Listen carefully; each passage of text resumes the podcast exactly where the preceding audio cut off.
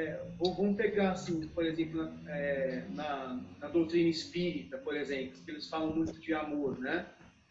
Aí eu fiquei analisando isso e a impressão que eu tenho é essa, que é, os caras querem te enfiar a goela abaixo, você tem que amar tudo. Mesmo que você não ame, você tem que amar. E eu acho que não é por aí. E acho que isso causa uma confusão tremenda dentro das pessoas grande parte dessa confusão está nas palavras, porque se você lê, por exemplo, a doutrina cristã e você for analisar criteriosamente quando na doutrina cristã se fala de amor, é, o amor que está na doutrina cristã é o amor difícil.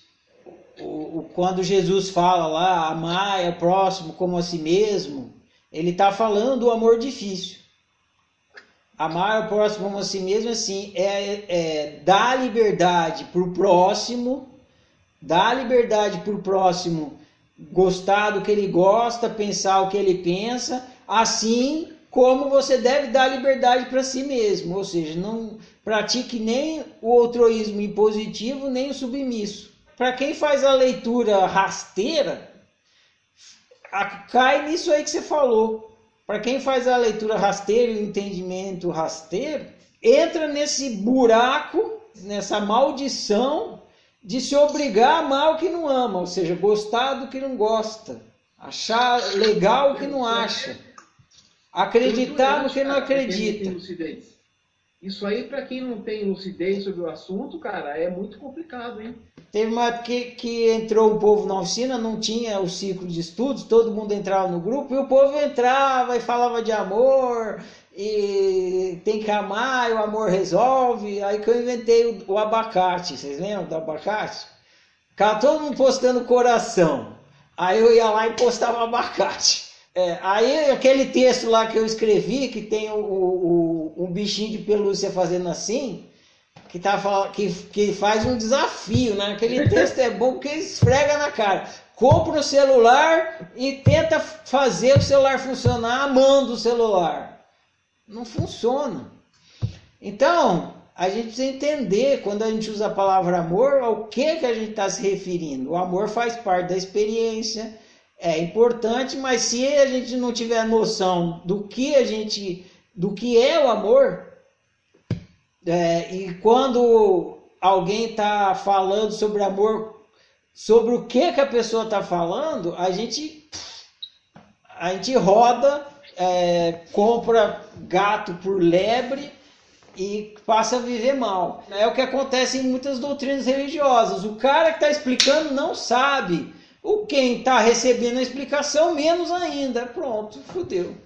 Então é preciso entender que o, o, tal do amar ao próximo, que é doutrinado, que é dito nas doutrinas, não é gostar da merda que o outro está fazendo, nem gostar do outro ser aquela merda que você não gosta. É dar liberdade da pessoa ser isso, ser o que ela for. Quer você goste, quer não. Porque do ponto de vista dela, tá ótimo. Senão não estava fazendo aquilo. A gente não consegue conceber como que uma pessoa consegue viver e fazer uma besteira dessa, fazer uma merda desse tamanho. Você não vai saber, mas dentro da cabeça dela é a melhor coisa que ela pode fazer. Senão ela estava fazendo outra. Senão ela estava fazendo outra. Por quê? Porque todo ser opta pelo que acredita que é melhor para si. Então aquela pessoa acredita que aquela é a melhor opção. Então olha só, no, voltando lá no caso da lei, já estava com essa dificuldade, né? E, que, e eu falei para ele, olha, se você se obrigar a aceitar o comportamento do seu amigo, você vai continuar sofrendo, porque você não aceita. Você não concorda com o que ele fez, você acha maléfico, prejudicial. Agora, isso nada implica em você ter afeto pelo seu amigo. Você chega para o seu amigo e fala: Ó, você é uma pessoa muito querida, agora isso que você está fazendo, eu acho que não se faz.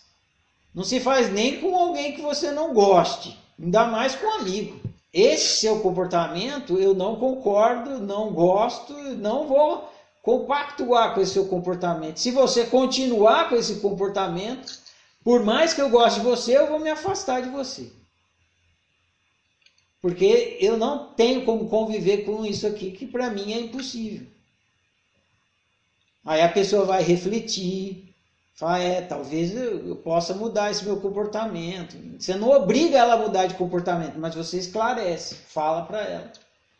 E aí a pessoa pode considerar mudar de comportamento. Se você não dá o feedback, já, ah, tem, se você não dá o feedback para a pessoa, você está é, você está colaborando para o mal viver. Você, porque você está é, retirando a possibilidade de a pessoa refletir sobre o comportamento dela. Então é sempre bom você expressar, dar o seu feedback. Agora, expressar não é impor. Para, não faça mais isso. Não. Ó, se você quiser continuar fazendo isso, continua. Agora, saiba que você está me violentando. Isso me causa muito mal.